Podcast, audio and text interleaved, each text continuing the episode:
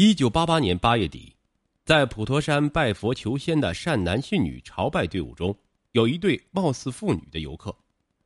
老者年近六旬，五短身材，狮鼻大嘴；与他寸步相离的女子二十出头，身材窈窕，眉清目秀，一套入时的米黄色时装使她显得更加妩媚。这一老一少脱离了如织的游客，看看四周无人。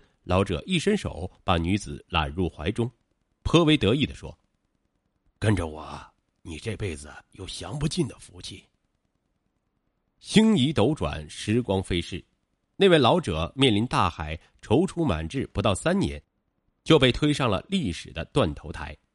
他就是轰动全国的特大索贿受贿者——首都钢铁公司北钢公司党委书记管志成。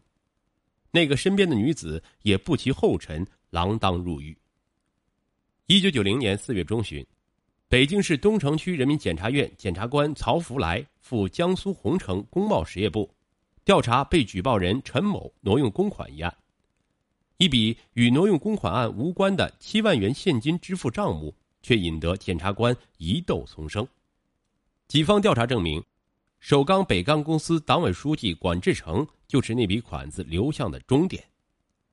四月十七日上午十一时三十分，东城区检察院检察长史继先拨通了北京市检察院金科副检察长的电话，得到的指示是，当天下午市检察院领导亲自听取管志成一案的调查汇报。对于管志成，检察官们并不陌生，他是首钢北钢公司党委书记。统帅八万钢铁大军，虽然他的行政职务不过是个正处级，但他在经济体制改革上颇有招数，被一些人称为管理企业的快刀，在钢铁行业也是小有名气，显然是个不能轻易动得了的庞然大物。但是四月十七日下午二时三十分，北京市人民检察院领导果断拍板，不管管志成是何等人物。马上立案侦查，尽快接触本人。四月十八日上午九时，检察官带着传唤证来到首钢北钢公司，这位公司的一号人物却不在单位，连他的部下也说不清楚他究竟去了哪里了。于是，一个个电话打往他经常落脚的地方，回答都是管书记没在我们这儿。直到下午三时，管志成才踱着方步，不紧不慢的来到检察官的面前。镇静自若，不乱方寸，而且还彬彬有礼。东城区人民检察院的检察官与管志成进行了第一次交锋。你有没有干违反国家法律的事情？管志成不情愿的坐在被讯问的位置上，却又摆出一副对检察官颇为理解的样子，大度的一笑，侃侃谈起了他工作上的失误和不足。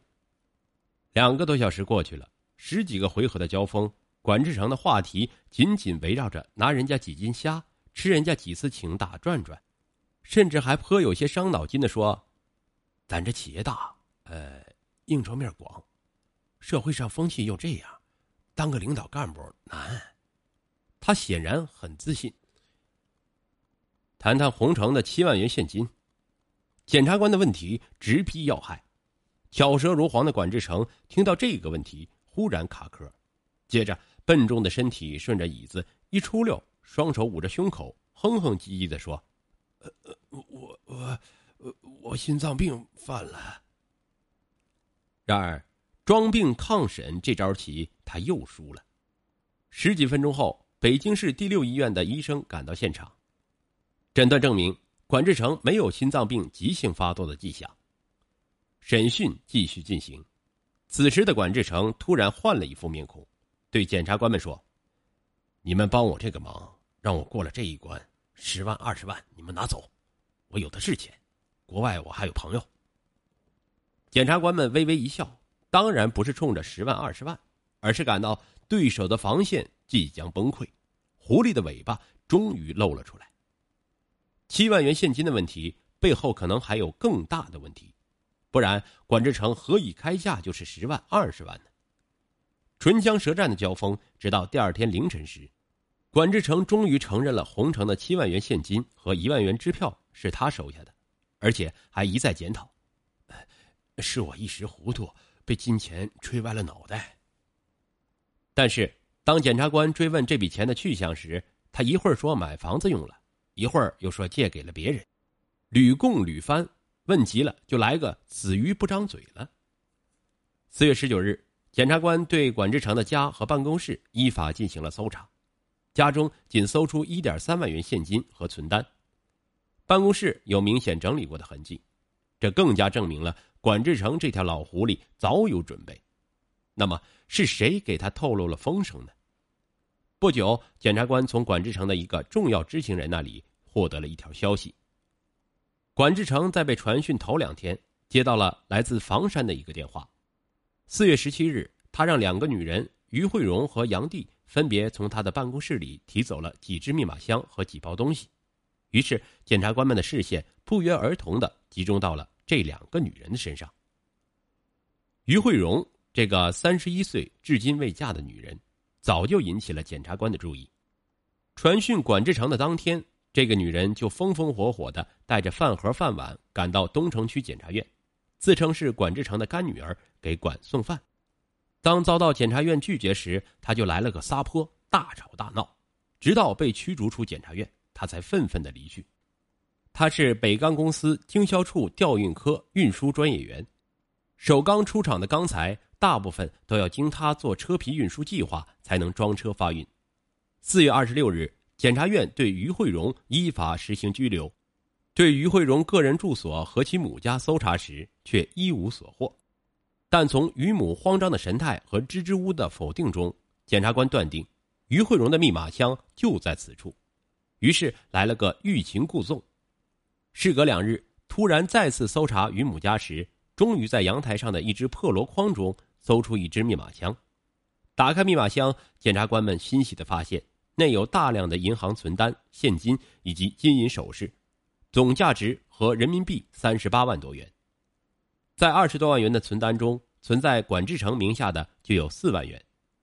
但是，对管志成一案的另一知情人杨帝的查找工作，却使检察官们陷入了困境。这个杨帝就是本文开头那个与管志成同游普陀山的女子。她年仅二十四岁，原是石景山区苹果园幼儿园的保育员，管志成同楼一位邻居的女儿。自打他被管志成勾搭上手之后，就备受青睐，成了管志成的另一个干女儿。一九八八年九月，在管志成授意下，他辞去原有工作，被管志成委任为秘书，并厚颜无耻的更改姓名为管小弟。从此，他陪同干爹下江南，走闽越。如影随形。一九八八年十一月，石景山区古城里五号楼的一套两居室，搬来了一双自称妇女的人。这对妇女就是管志成和杨定。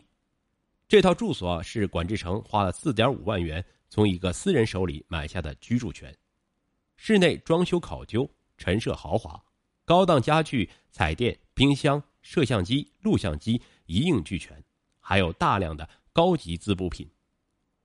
在管志成的羽翼下，杨帝的消费是超前的。管志成为他买的高级面料套装就有五十多套，一件蓝狐皮大衣就花去八千余元。管志成与杨帝的普陀山之行仅三天就挥霍了八千多元。杨帝付出的代价是昂贵的，他把姑娘的贞洁交给了管志成后，曾两次堕胎。他有了自己的男朋友后，却畏惧管志成的淫威，很少能与他见面。在检察官拘留于慧荣的同时，赶到杨帝的住所时，早已是人去楼空。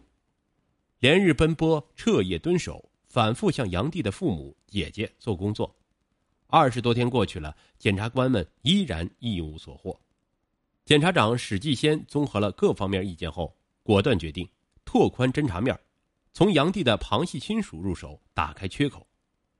经过四天四夜的较量，检察官们获益匪浅。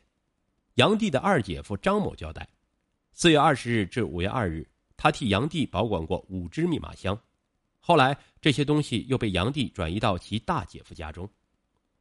五月十七日凌晨，检察官们突然出现在杨帝大姐夫江某家中，继而又奔向江的一个亲戚家中，终于起获了五只密码箱以及价值十万余元的钱物和大量的票据、印鉴、合同书等。